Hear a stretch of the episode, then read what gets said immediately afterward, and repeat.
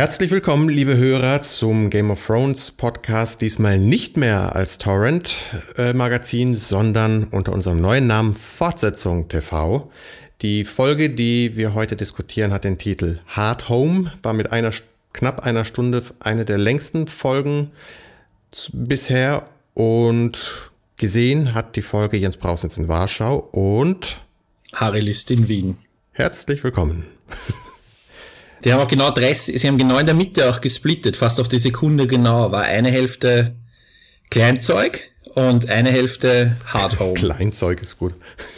Sehr viel Kleinzeug, aber sehr wichtiges Kleinzeug. Was mir aufgefallen ist, war, dass sie, äh, also ich meine, ich weiß ja nicht, wie die ihr Budget einteilen. Ob sie irgendwie so, hier habt ihr 50 Millionen für eine Staffel bekommen oder ob sie episodenweise kalkulieren müssen. Aber man hat irgendwie deutlich gesehen, wir haben da jetzt äh, 30 Minuten viele Komparsen, viele Special Effects, viele Visual Effects, ja, und müssen äh, das Geld irgendwo reinholen und haben äh, und haben den Rest der Folge fast ausschließlich mit zwei Personen unterhalten sich in einem dunklen Raum in bestehenden Sets bestritten. Ja, also mit, mit einer Ausnahme äh, haben sie haben sie wirklich nur, ich glaube, sie haben sogar beim bei dem beim Lichtdepartment gespart nee. bei all diesen Szenen. Das täuscht, genau da täuscht. Ja. Ähm, aber natürlich täuscht. Benioff und Weiss haben äh, schon vorab gesagt, dass diese Folge das Budget überschritten hat, also während der Dreharbeiten. Und der andere Punkt ist, die, die vorhergehende Folge, und diese Folge wurde ja von dem äh, gleichen Regisseur äh, regiert. auch, auch in den letzten Staffeln gab es immer äh, lange Diskussionen beim Schnitt, in welche Szene vielleicht noch irgendwo anders in, in die Folge davor beziehungsweise in die danach verschoben werden kann. Und ein bisschen Spielraum gibt es da ja. Und zumindest bei, bei einer Szene hier oder sogar bei zweien gibt es den äh, Hinweis aufgrund des, weil eben von einem Gift wieder die, die Sprache war, dass durchaus sein kann, dass hier Szenen eigentlich schon in der vorhergehenden Folge hätte auftauchen sollen oder ja, würde ich mal eigentlich von, von ausgehen. Ne? Also die, die ja, das habe ich mir auch gedacht, ja. Mhm. Also sowas gab es schon in den, den vorhergehenden Staffeln, dass da Szenen verschoben worden sind. In dem Fall, also ich könnte mir sogar vorstellen, dass ein Teil dieser Hard Home-Episode, also bevor die Armee der Toten über sie hereinspült, hereinbricht, der Teil schon für die vorhergehende Folge angedacht war, weil eben mit den, dem Dragon Glass ist das Gift. Aber äh, wie auch immer. Also die, die Folge hat auf jeden Fall nicht enttäuscht. Das stimmt. Aber ich habe sehr viele Fragen, weil bei mir setzt langsam der Continuity-Gedanke ein die ganze Zeit. Und ich habe ein paar äh, sehr viel nachgelesen über vor allem über die, die White Walkers mhm. und die Armee der Toten, der da ist alles ein bisschen merkwürdig und da habe ich das Gefühl, da biegen sie sich jetzt langsam ein bisschen was zurecht. Aber wollen wir, wollen wir in Bravos anfangen und uns dann uhrzeigermäßig wieder zurück in den Norden arbeiten, einfach nur der Dramaturgie wegen? Machen wir das. Wie schön ist es, äh, Tyrion und Danny im Thronsaal zu sehen? Moment, Bravos ist weiter oben, oder? Also ah, Entschuldigung, ja, ah, ja, gut. Jetzt muss ich dir schon Sachen erklären, soweit kommt Ich war in Erdkunde schon immer schlecht. also, Aria hat ihren ersten Auftrag bekommen und ein neues Kostüm. Ja. Ihr drittes Kostüm oder so in der Serie. Wobei nicht ihr, sie ist ja eine andere Person. Sie ist ja Lana in dem Fall. Wobei, das müsste gerade dich interessieren. Im Buch ist die Original, der Originalname Cat of the Canals. Und deswegen läuft, glaube ich, auch diesem Wagen von Lana eine Katze über den Weg. Was? Die ist mir gar nicht aufgefallen. Das ist dir entgangen, ausgerechnet. Was? Nochmal gucken. Ich war von den, Ost ich war von den Austern abgelenkt. Ja. ja. Die Katze sicher auch. Und von diesen merkwürdigen Wetten. Was sind das für Wetten? Letzte Woche diese merkwürdige Auktion und diese Woche merkwürdige Glücksspiele. Das hat ja überhaupt keine Basis mehr in irgendeiner Realität. Allianz versichert. Also das ist äh, Versicherungsmakler. Ja, naja. So ein bisschen drauf wettet eben, ob äh, die Und warum, ich meine, und äh, offenbar kann man in das Haus of Black and White einfach reingehen und sich wünschen, wenn man beim Glücksspiel im Casino verloren hat, dass man, äh, dass der Groupier dafür bestraft wird oder so. das ist auch ein bisschen merkwürdig. So habe ich das zumindest verstanden. Worum ging es da genau? Ja, dass die, die nichts haben, die können sich an diesen Many-Faced God wenden.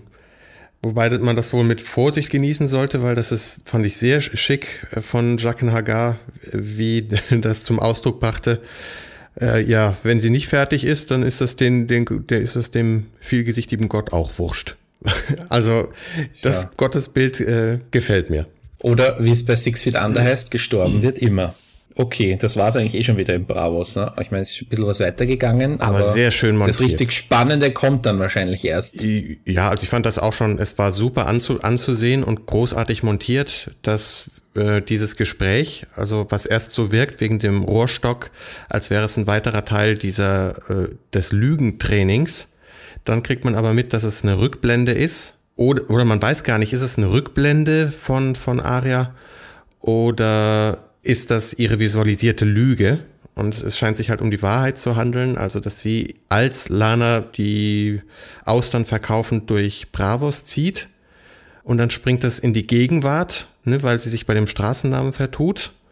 Und kriegt die Anweisung, sie soll sich halt beim nächsten Mal, soll sie anders abbiegen ne, zu diesem Markt und dort äh, die Augen sein. Und dann springt die Erzählung direkt in diese, diese Zukunft rein, also überblendet. Das fand ich sehr clever gelöst von der ähm, Montage, weil dann springt es ja direkt wieder weiter in der Zukunft. Dann gibt's den nächsten Zeitsprung, weil sich Jacques und Aria über diesem Brunnengebäude da mit diesem Todeswässerchen unterhalten. Also fand ich fantastisch gelöst von der Montage und das muss, muss einfach auch mal gesagt werden. Das war super, super, super duper. Und das Set war auch nicht billig wahrscheinlich. Nee, vor allem draußen. Die Außenaufnahmen. Da habe ich auch äh, in der war in der Zwischenfolge, kann ich, also diese Making of 500 Folge, äh, da war dieses Set äh, auch prominent, wenn ich mich richtig erinnere und das war ganz ganz spannend, was sie da gemacht haben und wie detailliert sie die ganzen Händler ausgestattet haben und die ganzen sehr viel Komparsen verwendet haben. Echte tote Fische. Echte tote Fische. naja, das kannst du dann ja. Catering geben. Auf nach Marine. Wo auch nur getratscht wird im Inneren. Was heißt hier nur? Ich meine, wie klasse sind diese beiden, äh, diese beiden Szenen in Marine, wenn wie sich Tyrion und den Daenerys einander annähern. Ja, aber es hat mir das Herz gebrochen, als sie den Jorah weggeschickt haben. Ja, das war mir klar. Ja, eh. Wobei, wer, er muss aus der Stadt raus, verkauft sich selber wieder zurück in die Sklaverei und äh, darf jetzt wieder in die Stadt rein. Also es ist äh, sehr, sehr lasche Gesetzgebung wieder. Ja, also die, die, diese, diese Pits sind, glaube ich, nicht in der Stadt selber. Ich glaube, zumindest haben die das so, so kam es mir zumindest vor. Also deswegen, er ist noch nicht wieder drin, aber als Gladiator darf er quasi wieder zurück rein. Aber was er hofft er sich, weil sein, sein, sein Wunsch, und das sagt er ja auch, er möchte für oder vor der Königin kämpfen. Aber ich meine, was, was erhofft er sich? Wird sich seine Meinung ändern, weil er Leute umbringt? Nein. Wird sie seine Meinung, ihre Meinung ändern, wenn sie, wenn er stirbt? Nein. Also, was, was will er erreichen? Das wissen wir nicht. Auf, zumindest hat er sich nochmal, gab es wieder diesen Hinweis auf diese Grayscale, also dass er sowieso zum Tode verurteilt ist und ob er dann wenigstens vor ihren Augen sterben will, ob er einfach nochmal einfach nur so, ihr so nahe sein kann, wie ihm das in irgendeiner Form möglich ist, vielleicht genügt ihm das einfach schon. Und da, also wir wissen ja nicht, was er vorhat, ob er dort eine Weile kämpft und sich dann unter ihren Augen umbringen lässt, ne, so ähnlich wie, wie Obi-Wan äh, im, im vierten Star Wars-Film. Keine Ahnung. Wir werden es sehen. Und äh, ganz klasse fand ich es, als sie ihn durch diesen, diesen Nebenausgang rausgeschmissen haben. Äh, da steht er an dieser Stadtmauer mit diesen riesigen Statuen. Und die haben tatsächlich das Budget oder die Zeit gehabt, da oben noch Vögel rein zu animieren, die da oben in den Statuen nisten. Also ich dachte, meine Fresse, für eine TV-Serie solche Details äh, in die Bilder zu rendern, das ist ambitioniert, detailverliebt und klasse. Was wollten Sie uns damit sagen, dass die Nachrichten, die er über Vögel geschickt hat, sein, sein größter Fehler waren oder was? Also es hatte ich nicht schon vor ein paar Folgen erwähnt, dass wie viel Zeit und äh, Arbeit die auf Vogelstimmen verwenden und auch sonst Ach so, Vögel. Mit, das ist vielleicht dieser Vogeltyp unter den. ja, ich habe einen Vogel. Das ist, ist der, der, der Vogelmensch unter der Birdman unter den Effektspezialisten, die da in der Serie sitzen. Ja, super. Vor allem der hat jetzt nichts zu tun, weil äh, Bran nicht vorkommt in der Staffel mit seinen mhm. ständigen Rabenträumen und deswegen da tobt er sich anderswo aus. Immerhin. So, ja. dann Uhrzeiger weiter. Dawn war diesmal nicht, glücklicherweise. Zack, ist die Folge besser. Und dann kommt King's Landing, oder? Ja, also die, die, die Zellen von King's Landing, mehr haben wir nicht gesehen davon. Mhm. Die eine Zelle nämlich. Mein Mitleid mit Cersei hält sich in engen Grenzen, um. so über die letzten fünf Staffeln gesehen, aber. Lena Headey spielt das fantastisch. Das ist richtig. Also ich. Und jetzt kommt ja auch der, also das wird ja nur erwähnt, das haben wir nicht gesehen, aber der gar nicht so gebrechliche Meister äh, zieht jetzt die Fäden, weil ja alle weg sind aus dem ehemaligen Small Council, Littlefinger, Varys. Wer hätte das gedacht, dass der als letzter überbleibt? Gell? Ja. Vor allem du, du hast schon mit diesem, der Small Council wird immer kleiner und schaut auf ihn und mhm. ausgerechnet er bleibt dann als einziger über. Und jetzt ist natürlich die Frage, spielt, zieht vielleicht der Onkel irgendwelche Fäden? Hat der Onkel vielleicht seinen Sohn auch manipuliert, auszusagen, vielleicht, weil ich meine, es gibt ja noch den noch ja. relativ unbeschriebenen, für uns unbeschriebenen Lannister-Onkel, den Bruder von Tywin. Wobei, es wurde ja erwähnt von, von Qyburn, dass ähm, Purcell ihn zu, eben zurück nach King's Landing beordert hat, um als Hand of a King aktiv zu werden und die, die Fäden wieder in die Hand zu nehmen. Naja, beordert, er hat ihm halt eine Nachricht geschickt, aber. Ja, wobei das, das wahrscheinlich wieder so schnell ging, dass er schon da sein könnte, wird. Also ich bin mir sicher, spätestens in der zehnten Folge sitzt er schon in King's Landing wieder. Und wie, was wir auch nicht wissen, ist über die, wie heißt der, Qyburn? Qyburn, ja. Der ja, wir, uns fehlt übrigens noch Mountainstein. Den wollen wir auch noch sehen. Über den äh, wissen wir ja auch nicht so richtig viel er war immer so ein bisschen ein sehr, sehr ruhiger, sehr überlegter, aber auch ähm, sehr devoter Diener der Lannisters, seit er von den Boltons zu den Lannisters gewechselt ist, quasi, aber freiwillig sogar, also jetzt ist nicht irgendwie weggelaufen. Also die Frage ist, wem dient er? Aus dem Orden der Meister wurde er herausgeschmissen, er trägt ja keine Kette, weil er eben ja sich an verbotenen Experimenten ja, die, die Meister sind ja gar keine äh, Fraktion im Moment. Also ich meine, vielleicht werden sie mal eine, aber sie sind ja keine, die um, im Game of Thrones mitspielen. Das wissen aber wir noch nicht. Also wissen, ich sage ja, noch sind sie es nicht, aber deswegen sage ich ja, äh, Qyburn war ja Haus Bolton, wenn du so willst, und hat dann sich auf den Weg gemacht mit Jamie gemeinsam nach King's Landing und ist quasi fließend in die Dienste der Lannisters übergetreten. Mhm. Und deswegen äh, könnte ja sein, dass Bolton auch noch eine größere Agenda verfolgt. Ah, dass der der Maulwurf von, von Bruce Bolton in King's ja. Landing ist? Weil ich meine, was hätte es mhm. sonst, mhm. warum schickt man seine, einen seiner wertvollsten Leute äh, nach King's Landing sonst? Also ich finde das ein bisschen merkwürdig. Ja, wobei die Meister ja mehr dem Ort dienen als äh, ihrem Herren. Also wenn der die, die Herren in Winterfell oder sonst wo wechseln, dann bleiben die Meister im Prinzip diesen neuen Herren dort treu. Also so, soweit habe ich das verstanden. Und ja, dann müsste aber Qyburn ja in der, wie heißt Stratford oder so? Wo ist das Heimatschloss von den Boltons? Ja, das ist, Qyburn war ja auf Harrenhal. Ne? Die waren ja auswärts unterwegs, keine Ahnung, vielleicht war er der, der, der mobile Meister für, für unterwegs und hat halt seinen Patienten Jamie Lannister weiter betraut. Ja. Wobei, wie gesagt, mhm. wenn für ihn, wenn er ja kein Meister ist, dann gelten ja für ihn auch andere Regeln. Also dann ist er ja nicht so ortsgebunden bei, bei Oath. Also mhm. auf jeden Fall halt, äh, er ist relativ freundlich zu Cersei und die Schwester ja. ist Nurse Fletcher ist, nein, nicht Nurse Ratchet, schon wieder der Fehler. Den habe ich schon einmal gemacht. Nurse Ratchet. Ähm, Scepter Ratchet. Scepter Ratchet, okay ist äh, mhm. nicht freundlich zu. Und dann, dann ist natürlich das nächste, sie ist angeklagt wegen äh, mehrerer Verbrechen, unter anderem Inzest. Mhm. Jetzt ist sie natürlich angeklagt wegen des Inzestes mit Lancel, nicht wegen des Inzestes mit Jamie, nehme ich mal an. Jetzt sind die aber schon mhm. sehr hakelig zwischen Cousin und Cousine, also bitte. Naja, ja. aber gut. Die Targaryens verstehen diese Aufregung überhaupt nicht. Genau. Ja, äh, Qyburn, ja, da, da, da fiel mir nur noch ein, dass mir das Schauspiel von dem, diesem Kollegen dort sehr gut gefällt, weil er halt so, er ist creepy, ob, ob, was man ihm halt nicht so ansieht. Ne, er ist nicht der, der verrückte Professor, der irgendwo im Keller von, also der ist der verrückte Professor, der im Keller von, vom Red Keep seine, seinen Experimenten nachgeht, sieht aber eben überhaupt nicht so aus, sondern einfach recht kultiviert. Er spielt das sehr zurückhaltend und das gerade das mag ich. Guter Mann, kommt, kommt zu wenig vor. Mhm. Womit, ja, vielleicht kriegt er ja noch einen Spin-off. Wenn er so. Der Nadi, der Nadi genau, der Nadi Professor of Westeros. Auf nach Winterfell. Genau. Ja. Winterfell. Ah ja, stimmt. Genau. Bolton plant die, Def die Defensive, die, die, ja, die Verteidigung mhm. Von Winterfell und Ramsey ist cocky. Ja, und setzt sich wohl mit seinem Kompromissvorschlag durch, ne? Zu sagen, okay, wer, wer hat hier äh, von, von der Armee gesprochen, sondern 20 Mann, Stealth-Kommando, das übers Stannis Lager herfällt. Also das ist, äh, überrascht mich, kommt ein bisschen aus dem Nichts und finde ich spannend.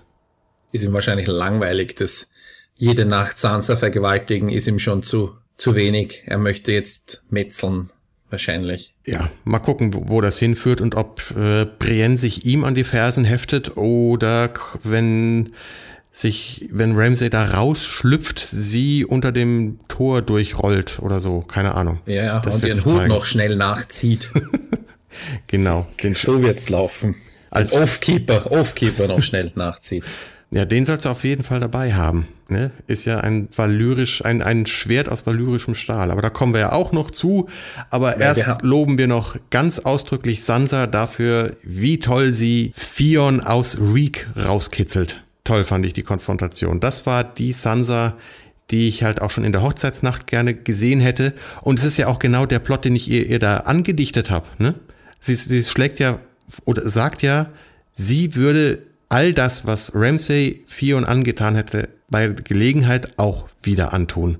Ne? Das ist doch genau das, was, womit sie womöglich ihre Hochzeitsnacht komplett anders hätte gestalten können und eben nicht langweilig und auch an Fion Rache nehmen. Also die Motivation dafür war, war da. Und je, damit ist jetzt auch raus, dass den Showrunnern das bewusst war, dass die sich das auch gedacht haben, nur eben einen ganz anderen Weg eingeschlagen haben. Also an der Seite nochmal ein kleines Bu an die und die. Und kurz bevor ich alle nur erdenklichen Hüte vor ihnen ziehe, weil was sie in Hardhome dann abgefackelt haben. Wobei wir haben noch eine super wichtige wow. Szene an der Wall. Eine super wichtige Szene. Gähn, das ist die einzige Szene, die ich streichen würde. Nein, sie ist super wichtig, weil wir müssen unbedingt noch äh, super Spannung aufbauen, indem Sam sagt, ja, John kommt immer zurück, ganz sicher, er kommt immer zurück und sofort denkst du dir, oh je, und warum sagt er das jetzt? Oh je. Und ja, das war absolut eine Streichszene, ja. absolut. Und, ist, und Olli hatte noch keine Gelegenheit zu sagen und zu zeigen, dass er überhaupt nichts davon hält, die Wildlinge auf die andere Seite der Mauer zu lassen, weil die können. Oh, meine Güte. Gehen wir gleich weiter. Haben meine Dorf ausgerottet. Ja, lassen wir das. Ja, zur Jon Snow, I am sailing. das ist eine raue See dort. Und sie, äh, ich ja, lasse sie, rudern. Ich ja. lasse rudern. Mhm. Aber, aber diesmal möchte ich auf die guten Rudertechniken verweisen. Die haben es auf jeden Fall mehr drauf als Gendry. Das hat auch jemand im AV Club Forum, da war eine ganz schön lange, äh, haben sehr viele Leute lustige Witze gerissen. Mhm. Wollte ich mich fast registrieren und mitmachen. Es dauert immer, ich brauche immer sehr hohe Anreize, dass ich mich irgendwo registriere, um mitzudiskutieren. Also, sie landen am Strand und jetzt passiert was sehr Wichtiges für mich. Ich habe das ja schon einmal angesprochen, mhm. dass ich absolut nichts davon halte, wenn sich gesichtslose Massen gegenseitig die Schädel einschlagen. Und das haben sie irrsinnig gut gelöst, finde ich. Sie haben die einzige Figur der Wildlings, die wir außer Tormund noch kennen, war dieser lächerliche Lord of Bones, mhm. wo wir aber nicht einmal sein Gesicht kennen und mit dem überhaupt nichts anfangen können. Und den beseitigen sie. Den mit, also sie lassen ihm nicht den Helm vom Kopf schlagen während des Kampfes, mhm. sondern sie beseitigen ihn und sie führen zwei andere Oberwildlinge ein und bei dem Kampf danach konzentrieren sie sich auf fünf, nein, auf sechs Leute. Mhm. Nämlich John, Tormund, Katrine Fönsmark vom dänischen Rundfunk, äh, dann den, den Fan und Ed und den Riesen. Sechs Leute. Mhm. Und mit denen wir quasi den Kampf äh, miterleben. Und das ist, macht das Ganze übersichtlich. Finde ich sehr gut gelungen. Finde ich wirklich sehr gut gelungen. Ja. Und die, um, diese äh, dänische Schauspielerin, äh, Nicol Birgitte Hort Sörensen. Ja. ja. Die hat ja wohl großartig gespielt. Ja, der Tormund ist doch, nein, der ist Norweger. Der ist kein Däne, der ist Norweger. Stimmt, Entschuldigung. Ja, wir mögen die Skandinavier in der Serie. Und auch unseren einzigen deutschen Beitrag zurzeit, der schlägt sich ja auch wirklich gut. Aber da waren wir ja schon, äh, Gelegenheit versäumt. Wir bleiben äh, in Hard Home und dem, ja, der Bestrafung eines schlechten Dick-Jokes oder Boner-Jokes von Bone, Lord of Bone, Lord of Boner Jokes. Ah, haben wir, hier ist, ist, ist die einzige Szene, der einzige Moment von sexuell motivierter Gewalt in dieser Folge und trifft mal die Männer, die nicht als schwul oder bi hingestellt werden wollen und dann gleich für reinen Tisch sorgen. ja. Aber am, das nur am Rande. Auch das gibt es. Ähm, die Homophobie unter Wildlingen. Wobei, Tormund sagt doch zwei Minuten später, he's ja. prettier than both my daughters. Ja. also. genau. Die gleiche Kerbe. Aber ich, ich fand es super, dass, dass Tormund, nachdem er den halt ja einfach platt gemacht hat, wieder mit ganz ruhiger Stimme nochmal das Gleiche sagt, was er davor gesagt hat. Und dass er das halt mit der, ne, es könnte ein Outtake gewesen sein von, von, dem, von dem ersten Satz oder ein alternativer Take und das fand ich klasse. Weil es ja, halt auch so unterspielt Was sagt er genau? Ich habe das jetzt nicht nee, mehr. Äh, let's gather wie Elders oder so. Ach so. Ne, dieses, hey, lasst uns reden. ja, und ähm, dann tun sie das Reden Jon Snow glänzt mal wieder nicht dabei. Ne, bei der Frage nach Mans Rider äh, konzentriert er sich auf das falsche Detail. ja, dem habe ich ins Herz geschossen. Oh Mann, wie doof kann man sein? Wie doof kann man sich anstellen? Er ist halt Idioten ehrlich. Mhm. Und ähm, dann gibt's die zwei Oberweitlinge, die es da gibt, eben die eben Birgitte Sörensen und der andere ist ein bulgarischer Schauspieler, der auch in ein paar akzeptablen Filmen schon mitgespielt hat, der den Fan-Chef spielt. Die haben dann beide ihre eigenen Meinungen von der Situation und eigentlich hätte, hätten sich die Wildlings jetzt irgendwie 50-50 geteilt. Ähm, die Frage ist, wie viele sind da eigentlich noch über? Weil ich meine, äh, äh, Stannis hat ja zwar nicht sichtbar, aber er wird wahrscheinlich ordentlich zusammengeputzt haben, die Armee damals. Ja. Das heißt, es müssen es werden aber noch einige Zehntausend wahrscheinlich sein. Naja, so viele, die dann aber auch nicht alle dort. Also zum, in den Büchern sind sie weiter verstreut, also nach dem, dem Eintreffen von Stannis Armee. Und Tormund sagt ja auch so schön, er wäre so schlecht im Zählen äh, in der Folge, aber 5000 Wildlinge nehmen sie wohl auf die Schiffe gerettet. Es waren wohl mehr dort, also die halt die Armen, die vor den Toren waren, als der Winter kam. Insofern würde ich mal bei der Rechnung bleiben, 5000 Leute ähm, mhm. sind dort gerettet. Es waren wohl mehr, vielleicht doppelt so viele, äh, aber die sind nun nicht mehr. Die haben die Seiten gewechselt. Genau, völlig freiwillig.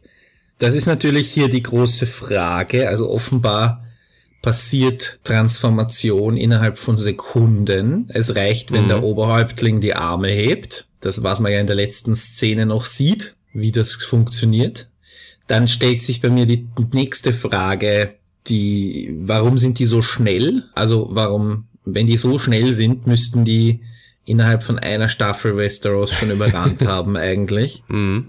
Es macht natürlich, und was auch ähm, gut an dieser Folge oder wofür, warum ich diese Folge für wichtig halte, ist, weil bisher, ich meine, wir haben in der aller, allerersten Szene von der ersten Folge mhm. gesehen, wie ähm, dass sie halt gefährlich sind und dass das halt irgendwie eine undurchschaubare Gefahr darstellt. Und wir haben Sam im Kampf mit dem White Walker gesehen, aber ansonsten war das alles immer sehr abstrakt. Ja? Ja. Sie sind irgendwie im dunklen Wald vorbeigelaufen oder äh, sind in großen Gruppen an Sam, der hinterm Stein sitzt und den man bibbern hätte hören müssen, mhm. vorbeigespaziert. Und sie waren nie wirklich schnell und es ist offenbar Geografie spielt überhaupt keine Rolle und so weiter und so weiter. Und jetzt sind die irrsinnig schnell, irrsinnig effizient, das Dragonglass ist verloren und sie sind irrsinnig äh, ja, effizient und unzerstörbar. Und äh, das heißt eigentlich jetzt wissen wir erst, wie riesig die Bedrohung naja, ist. Naja, zerstörbar sind sie schon durch Feuer. Das hatten wir auch noch in der, in der ersten Staffel. Also es gab ja diesen, diese äh, zurückkehrenden Leichen der, äh, von zwei Rangern, von denen ja einer versucht, äh, den Lord Commander umzubringen und John verbrennt sich ja die Hand dabei, wenn er den ja. anzündet. Insofern wissen wir, Feuer ist eine Sache, um die loszuwerden. Die Wildlinge erwähnen das ja auch, dass man diese Leichen verbrennt, damit sie nicht, eben nicht so auferstanden zurückkommen. Und auch im Staffelfinale der letzten Staffel gab es ja schon schnelle von diesen ähm, auferstandenen Toten. Also ja, mit dem, äh, mit äh, Braun, Brain, Bran, Bran, Bran, Bran, Bran. Ja. Bran, Bran. Äh, aber warum sind die jetzt schnell? Wie, ja, mein Gott, vielleicht ist das der, wenn die auf Attacke-Modus sind, dann sind sie halt schnell. Und was ist die Motivation für ihre Bewegungsgeschwindigkeit überhaupt angeht, wissen wir nicht. Und sie haben einen eigenen Namen, habe ich herausgefunden in meinen Recherchen. Ja. Die heißen nämlich, sehr kreativ, Whites, aber mit G. Mhm. Whites. Im Unterschied zu den White Walkers was auch immer. Ja. Also die, und die White Walkers sind quasi nur die Offiziere, wenn man so will.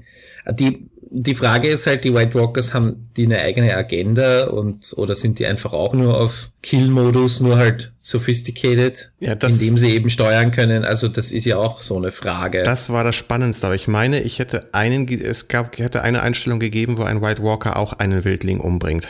Eine Einstellung kurz so am Ufer, ähm, hat es, glaube ich, gegeben. Die hat mich, das hat mich geärgert, weil ich, ich, ähm, weil ich gehe so ein bisschen davon aus, dass die White Walker eben eine ganz andere Rolle spielt, als man jetzt ihnen so zuschreibt. Also ich finde es nämlich gar nicht so doof, Tote für sich kämpfen zu lassen, im Gegensatz zu den Lebenden, wo ja ständig äh, Söhne und Töchter irgendwelchen kriegerischen Auseinandersetzungen ge geopfert werden. Und die White Walker lassen halt das antreten, was so rumliegt. Ne? Also was hier verendet ist oder erfroren, was weiß ich, die mhm. lassen halt Leichen für sich antreten, denen das ja im Prinzip wurscht ist. Und die tun, was man ihnen sagt. Also das finde ich jetzt, das ist ein bisschen unheimlich, aber ich finde es nicht schlimmer als das, was die Menschen machen, miteinander oder so. Dass sie jetzt andere Menschen umbringen, und dann ihre Armee äh, unterordnen. Hm. Ja, aber würdest du jetzt, ähm, ich meine, welche Armee man einsetzt, ist ja, äh, ist ja auch egal, aber ich meine, würdest du den White Walkern irgendeine klassisch menschliche Motivation unterstellen, warum sie all das tun? Oder sind sie einfach nur ein komplett abstraktes Böse, weil, weil halt in Fantasy das Genre sowas verlangt? Weil ich meine. Das wäre platt. Das fände ich eben, das fände ich zu platt und ich glaube halt, also es kann darauf rauslaufen, ne, weil die eben auch, Ei, auch aus Eis sind. Bei dem einen geht ja sogar das Feuer aus, wenn er durchläuft. Ähm, und da ist halt die, die, die, der eigentliche Titel dieser der Buchserie, ne, äh, A Song of Ice and Fire, kommt da zum Tragen. Also es kann natürlich darauf hinauslaufen, dass äh, sich die Drachen darum kümmern mit ihrem Drachenfeuer, aber das konnte man schon in der ersten Staffel vermuten. Und ich glaube, das ist einfach zu einfach. Die Sache ist halt, von diesen White Walkern hat sich einfach noch keiner geäußert, worum es denen eigentlich geht. Wir wissen nur aus Erzählungen von Old Nan und anderen, dass die halt vor x tausend Jahren mal gekommen sind in der langen Nacht und dort ja in Westeros eingefallen sind. Wir wissen aber nicht mehr warum. Und man kann es auch nirgendwo nachlesen, weil sich einfach niemand außer Sam um die Aufzeichnungen kümmert oder schon Aufzeichnungen verloren sind oder verlustig gegangen in irgendwelchen Archiven. Und? Weil Katharine Fönsmark vom dänischen Rundfunk keine Stimmen eingeholt hat von den White Walker. Entschuldigung. Das Bo Borgen. Wer, es nicht verstanden hat, Borgen anschauen, diese tolle dänische Serie, wo sie den einzigen, die einzige Journalistin spielt, die es in ganz Dänemark gibt und alle Sendungen moderiert und alle Interviews führt. Ist doch übersichtlich. Ist übersichtlich, ja. ja. Und was die jetzt eigentlich genau wollen, wissen wir nicht. Jedenfalls nach ihrem ersten Einfall vor x tausend Jahren in Westeros wurde die Mauer gebaut. Und wer sagt denn überhaupt, dass, also ich habe so langsam die Vermutung, dass es einfach nur um eine Grenzziehung ging. Ihr bleibt auf eurer Seite, wir auf unserer Seite. Dass es vielleicht mal so eine Art diplomatischer Abmachung gab, an die sich die Menschen halt nicht mehr erinnern und nicht dran halten. Und wenn die White Walker einfach welche sind, die etwas gemütlicher leben, nicht so schnell und in so kurzen Lebenszyklen wie die Menschen, sondern eben etwas länger, wie auch die, die Children of a Forest, die ja auch deutlich älter sind als Menschen, dann vielleicht ist da ja was dran. Also das ist meine Vermutung. Also du meinst, sie machen nur Frühjahrsputz oder Herbstputz in dem Fall? Sie schmeißen die, die ungezogenen kleinen Menschenwesen einfach aus ihrem Revier wieder raus und der Pakt mit ihnen muss womöglich erneuert werden. Das würde auch zu diesem Breaking the Wheel passen, ein bisschen. Wo es eben nicht mehr um diesen Königskleinkram Hickhack um den, den eisernen Thron geht, sondern um die eigentliche Bedrohung. Und vielleicht ist der Weg, wie Tyrion meinte, ist gar nicht der eiserne Thron, sondern äh, eine neue diplomatische Einigung auf ein gemeinsames Zusammenleben mit den White Walkern. Getrennt voneinander, aber wenigstens in Frieden. Und es gibt, gibt womöglich, äh, läuft es darauf raus, dass es eben eskalierende Kräfte gibt, die den, den kriegerischen Konflikt mit den White Walkern und dieser Armee der Toten suchen. Und solche, die dahinter kommen, dass es um den diplomatischen Weg geht, äh, mit denen Kontakt aufzunehmen. Also keine Ahnung, das ist äh, reine Spekulation. Die Bücher sind ja noch nicht so weit.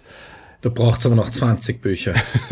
Bis das, weil ich meine, wir, wir, mhm. wir gehen ja so kleinteilig vor, dass es, ähm, ja, also ich meine, ich, ich denke halt jetzt ein bisschen in, in, in, in klassischen Fantasy- Kategorien mhm. und das ist der große Kampf, der große ewige Kampf, gut gegen böse, und wenn du sagst, da gibt's eine Grenze, eine diplomatische Grenze, dann ist das ja eigentlich kein Kampf gut gegen böse. Also ich meine, wenn es keine absolut, das absolut Böse gar nicht gibt. Genau, das ist oder ja das Punkt. absolut Gute. Es gibt nur das Fremde und das ist uns fremd, weil uns noch nichts über die White Walker erzählt worden ist. Ich meine, als dieser Night King, diese, äh, so heißt er, glaube ich hier, ne, der mit den, der mit den blauen Zacken am Kopf, wenn der mhm. seine Arme so hebt, also womit er dann die Toten hebt, ich habe im ersten Moment gedacht, er macht so eine Art einladende Geste wie, ne, äh, lass uns mal in den Arm nehmen und alles ist gut. Ich habe gedacht, er hustet kurz aufs Meer und alles wird zu Eis. Und sie ah. laufen sie einfach nieder. Das habe ich erwartet kurz. Das wäre auch gut dass, gewesen. Dass sie da überhaupt keine Chance haben zu entkommen. Weil ich meine, wenn das Feuer ausgeht, dann kann so ein bisschen kaltes Wasser ja kein Hindernis darstellen. Ja. Cool, ja, dann wäre Jon, Jon Snow nicht zurückgekommen. Naja, außer er hätte mit seinem, aus seinem Valyrian-Stil noch irgendeinen Raketenrucksack gemacht und wäre davon geflogen. Ne, das ist doch auch so ein Hinweis. Es gibt kaum valyrischen Stahl, weil man vergessen hat, weil man nicht mehr weiß, wie das funktioniert, wie man das Zeug herstellt.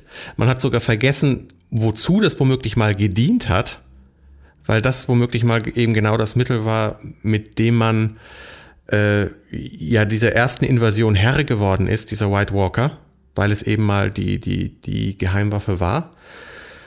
Und man weiß eben nicht mehr, wie es hergestellt worden ist, weil es gab diese Hochkultur in Valyria, die untergegangen ist und mit diesem Untergang ist auch das Wissen um die Herstellung dieses Materials verloren gegangen. Was halt auch wieder unterstreichen würde, dass die Menschen zu doof sind, sich an das zu erinnern, woran sie sich erinnern müssten, eben Wissen, Verträge, womöglich, die man geschlossen mhm. hat und nicht vergessen sollte, weil einem plötzlich irgendwelche dämlichen Throne wichtiger sind und es eben kein Game of Thrones ist, sondern ja. Mir bekommt das Ganze langsam hm. eine zu, zu ernste Gegenwartskomponente. ja, ist immer aktuell. Ne? Ja. Also und halt super ironisch. Also ich würde mir derart ins Fäustchen lachen, wenn ich meine, es gibt so viele Leute, die sich mit dieser Fake 5000-jährigen oder 8000-jährigen Geschichte von Westeros und Essos auseinandersetzen und sich da halt bestens auskennen, aber die, die ganzen Quellen und die echte Geschichte ja nicht kennen. Also das was, was ist das? Wer hat das geschrieben? Diese Fake-Geschichte? George R. R. Martin. Also der hat, was? ja, also ähm, es gibt das Buch Die Welt von Eis und Feuer, wo er, er mal, mal einen Einblick darin gewährt. Also er hat diese ganze, er hat eine komplette falsche Geschichte oder Geschichte von diesen Kontinenten geschrieben, aus der Sicht eines alten Meisters, der das, ähm, das Buch ist, glaube ich, an, war ursprünglich geplant als Hochzeitsgeschenk äh, für Joffrey und Joffrey ist im Prinzip durchgestrichen, da steht dann halt Tommen drüber. Und da kann man das na, vieles, vieles nachlesen. Aber das ist eben alles nur Hintergrundwissen. Hintergrundrauschen, weil es gibt, was auch dort immer wieder auftaucht, ist, dass es Lücken gibt. Also genau das wird heraus ähm, immer wieder betont, auch schon in den Büchern wie auch in der Serie, es gibt ständig Wissenslücken über alles Mögliche. Weil außer Sam liest ja keiner. Die können alle nicht lesen. Die müssen sich das von kleinen Kindern beibringen lassen, die auch nur lesen können, weil sie den ganzen Tag im Turm eingesperrt mhm. sind. Naja. Was man noch anmerken kann, ist, dass die, diese ganze Schlacht oder Auseinandersetzung in Hard Home nicht in den Büchern steht, dass es die nur in der Serie gibt in dieser Form. In den Büchern wurden nur die Schiffe dorthin geschickt und es sind welche, ja, welche dabei gesunken. Es sind manche Schiffe sind quasi nach Bravos oder in die Slavers Bay umgeleitet worden und dort sind halt viele Wildlinge wieder aufgetaucht. Ähm, aber eine, es gab mal eine historisch etwas, was in Hardhome passiert ist, so ähnlich wie in Valyria. Es gibt auch noch einen weiteren Ort in Westeros, wo mal was passiert ist, woran sich niemand erinnert oder niemand genau weiß, was da eigentlich passiert ist. Und diese Konfrontation ist serienexklusiv. Na bitte.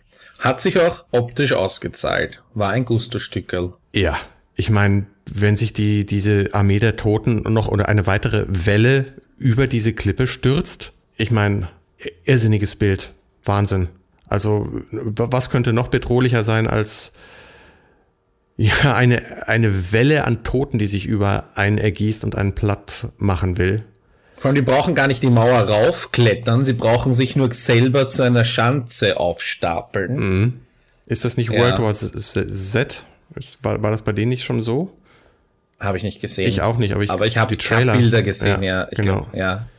ja, Zombies halt dumm, aber immer gut für denjenigen, der sie kontrollieren kann. Mhm wenn man sie kontrollieren kann. Das ist ja der, der Unterschied zu den, keine Ahnung, den, den, den Walkern in den Walking Dead. Die haben eine Steuerung, die werden gesteuert.